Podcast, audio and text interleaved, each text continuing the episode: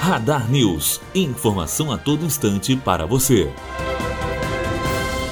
A LERJ pauta três projetos de interesse do governador eleito. Os deputados decidiram que a prorrogação do decreto de calamidade financeira do Estado será discutida a partir de 4 de dezembro. O pedido para prorrogação partiu de Wilson Witzel, do PSC. O governador eleito se encontrou nesta terça com o prefeito Marcelo Crivella. Os dois tinham trocado farpas em situações anteriores. Andresa Vac, aluna do segundo ano de jornalismo, direto para a Rádio Unifoa.